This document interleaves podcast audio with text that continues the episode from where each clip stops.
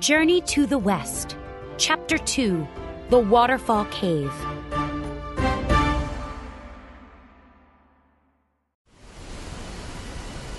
Monkey splashed through the waterfall and landed in a large cave. His eyes opened wide. The cave was filled with bamboo, trees, and beautiful flowers. Moss covered the walls. A stream flowed through the cave, and glowing light and mist filled the air. Monkey found a long table with bowls, cups, and plates. A fireplace sat against one wall. Deeper in the cave, Monkey found bedrooms with cozy beds. Outside, the other monkeys and apes were looking at the waterfall. Do you think he made it through? asked one monkey. No, Said another monkey. he probably got washed away down the river.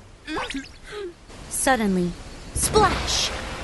Monkey shot out of the waterfall and landed in front of the group. You're alive, said the monkey. Monkey laughed. Yes, and we are very lucky. I found a perfect home for all of us. Follow me. Monkey jumped back through the water. Some of the monkeys scratched their heads, It still looks dangerous. said one monkey, Let's go. said the gibbon. He leaped through the waterfall. After that, another monkey jumped through. Then some more jumped. Soon, all of the monkeys and apes were in the cave. Everyone ran around to see all the wonderful things, This cave is beautiful. said the gibbon. Some of the monkeys and apes began fighting and arguing. They grabbed plates and bowls from one another. Others fought over the bedrooms, I saw this bed first. yelled one monkey. No! Yelled another monkey. I did! Monkey watched his friends for a moment and then folded his arms. Hem. He called. All the monkeys and apes stopped what they were doing. They looked at Monkey, I found this cave for us. said Monkey. That means I am now your king. Why aren't you bowing to me? He's right. said the gibbon. He bowed to Monkey and said, All hail the Monkey King. Everyone else bowed too. All hail the Monkey King! They shouted. Many years went by. During the day, the monkeys and apes played in the forest and the stream. And every night they slept safely in their cave. One night, the monkeys and apes had a huge feast. Fruits and nuts covered the table. Monkeys and apes danced and sang while music played. Monkey sat on his throne and smiled. But then his smile faded. Soon he was frowning. The gibbon saw Monkey and rushed over,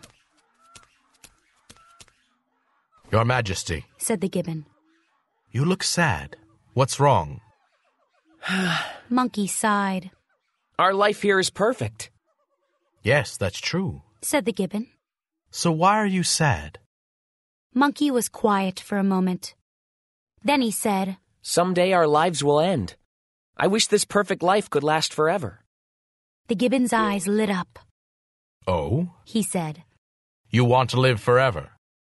I do. said Monkey. The gibbon rubbed his chin. Then you must study with a sage.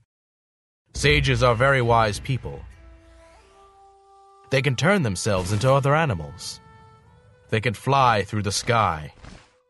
And they know how to live forever. Monkey smiled again. Where can I find a sage? He asked, You must find a land with people. said the gibbon. That's where you'll find a sage. The next morning, Monkey built a raft and loaded food onto it. He pushed the raft into the stream and jumped on. As the raft began to float away, Monkey waved to his friends.